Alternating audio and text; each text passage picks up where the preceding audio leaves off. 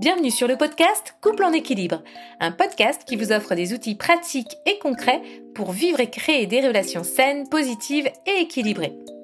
Je suis Anne Dabo, coach et thérapeute de couple, et je vous accompagne à travers ce podcast pour vous aider à mieux comprendre et à mieux vivre vos relations. Je partagerai avec vous des contenus sur des sujets tels que la communication, les émotions, la confiance, l'intimité, sans oublier le fun dans le couple. Et oui, parce que même après 20 ans de vie de couple, le fun a encore sa place. Et je vous donnerai des conseils ou des partages d'expériences pour vous apporter une dose d'inspiration. Alors, si ce podcast vous plaît, n'hésitez pas à laisser un avis, mettre 5 étoiles par exemple, ça lui permettra d'être diffusé encore plus largement. Dans ce nouvel épisode, nous allons explorer les différentes façons d'exprimer son amour. Parce que oui, L'amour peut être exprimé de nombreuses manières, que ce soit par des mots, des gestes ou des cadeaux. Certaines personnes préfèrent exprimer leur amour de manière physique, en donnant des câlins, des bisous ou en tenant la main. D'autres préfèrent exprimer leur amour par des actes de service comme préparer un repas ou faire des tâches ménagères pour soulager leur charge de travail. Les mots peuvent être également une façon puissante d'exprimer son amour, que ce soit en disant simplement le je t'aime ou en écrivant une lettre d'amour par exemple. Les mots peuvent avoir un impact énorme sur ceux qui les reçoivent. Les cadeaux sont une autre façon d'exprimer son amour, que ce soit en offrant des fleurs ou des bijoux, il est important, quoi qu'il arrive, de se rappeler que tout le monde a sa propre façon d'exprimer son amour et que ce qui fonctionne pour une peut ne pas fonctionner pour une autre. Alors l'essentiel évidemment, c'est de trouver une manière qui soit authentique pour vous et votre partenaire, de continuer à travailler sur votre relation pour maintenir une connexion forte et aimante. Gary Chapman a développé les cinq langages de l'amour. C'est une théorie qui repose sur le fait que chaque individu a une façon préférentielle d'exprimer et de recevoir l'amour. Donc les cinq langages de l'amour sont les paroles valorisantes, on l'a déjà vu, les moments de qualité, les cadeaux, les actes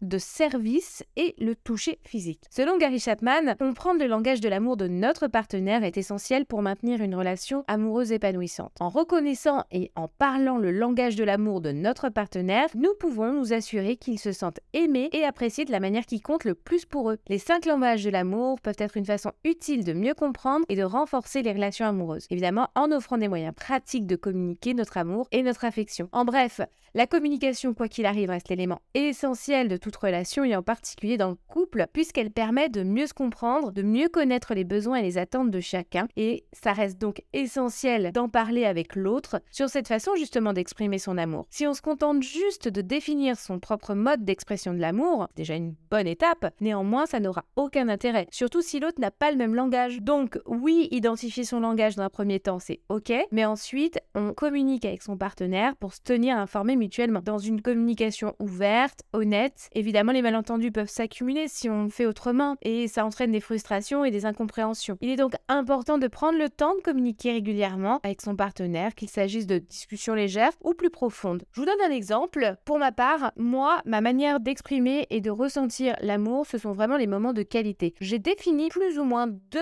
modes de communication de l'amour qui sont du coup les moments de qualité et les paroles valorisantes. C'est vraiment mes deux voilà, la façon dont moi je vais l'exprimer et la façon dont moi je vais me sentir aimée. En discutant avec mon mari, je lui explique le principe des cinq langages de l'amour pour qu'il comprenne de quoi il s'agisse. Et puis de son côté, il me dit bah écoute, euh, oui, je crois avoir, je crois avoir défini en fait quels étaient moi mes propres langages de l'amour. Et puis pour aller plus loin, je me suis dit tiens, on va voir si si c'est naturel pour lui, s'il a compris quel était moi mon propre langage. Je demande donc à mon mari, selon lui, quel serait mon langage de l'amour. À partir de là, il me dit bah oh, je pense que toi, euh, t'es plutôt le, le toucher euh, peut-être que euh, tu, te sens aimé quand je te prends la main ou quand je te fais un câlin. Et là, d'un coup, je suis assez, euh, bah, je suis assez étonnée puisque clairement, ce n'est absolument pas mon langage de l'amour. Et même pire, c'est que j'ai horreur qu'on me colle. voilà, j'ai l'impression d'étouffer si on me colle de trop. Et donc, du coup, je, je déteste ces instants-là. Par contre, en revanche, en l'écoutant, je me suis quand même aperçue que de son côté, lui, et j'avais déjà constaté qu'il était assez tactile, qu'il avait besoin de prendre ma main, qu'il avait besoin d'avoir un câlin, qu'il euh, il, s'avançait assez facilement pour me faire un bisou dans le cou. Je me suis dit que potentiellement c'était peut-être son langage de l'amour et que comme pour lui c'était extrêmement naturel, il avait imaginé que pour moi ça devait être la même chose. Avoir cette discussion nous a permis déjà de faire le point sur nos propres moyens d'exprimer notre amour et de se sentir aimé et on s'est adapté l'un à l'autre, c'est-à-dire que moi aujourd'hui si vraiment je veux lui exprimer mon amour, je vais évidemment prendre ces éléments que j'ai en ma possession, à savoir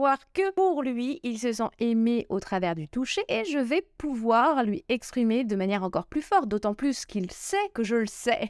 Donc ça veut dire qu'il sait que je m'adapte à lui. La valeur de l'expression à ce moment-là de ce que je ressens pour lui va augmenter bien évidemment. Et inversement, c'est-à-dire qu'aujourd'hui, s'il veut m'exprimer son amour, il va s'adapter à mon langage à moi et de cette manière, je vais vraiment valoriser ce qu'il va m'exprimer à ce moment-là. Donc vous l'avez compris, le langage de l'amour, c'est quelque chose d'important, qu'il est essentiel d'en parler avec son partenaire pour pouvoir faire le point. Quelque part, c'est faire une enquête un petit peu sur qui on est, sur son fonctionnement et présenter le mode d'emploi à son partenaire pour mieux se comprendre et puis éviter ben, toutes les incompréhensions qui peuvent exister dans un couple ou dans euh, n'importe quel type de relation d'ailleurs. Parce que cet exercice, on le fait dans le couple, mais il pourrait tout à fait être adapté pour la famille. Comment vous exprimez votre amour à votre enfant, comment lui se sent aimé, important d'en discuter et puis voir euh, si, euh, ben, si chacun a son propre langage ou si vous avez des langages en commun. Et puis si vous voulez aller plus loin, j'ai même créé un petit programme sur 5 jours permet de, au travers d'exercices, de vidéos, de vraiment découvrir et être sûr de quel est votre langage de l'amour et puis surtout des sujets de discussion que vous aborder ensuite avec votre partenaire pour avoir cette fameuse discussion profonde autour de vos différents langages de l'amour. Vous pouvez le retrouver sur mon site sur www.annordabo.com. Quant à moi, je retrouve dans un autre épisode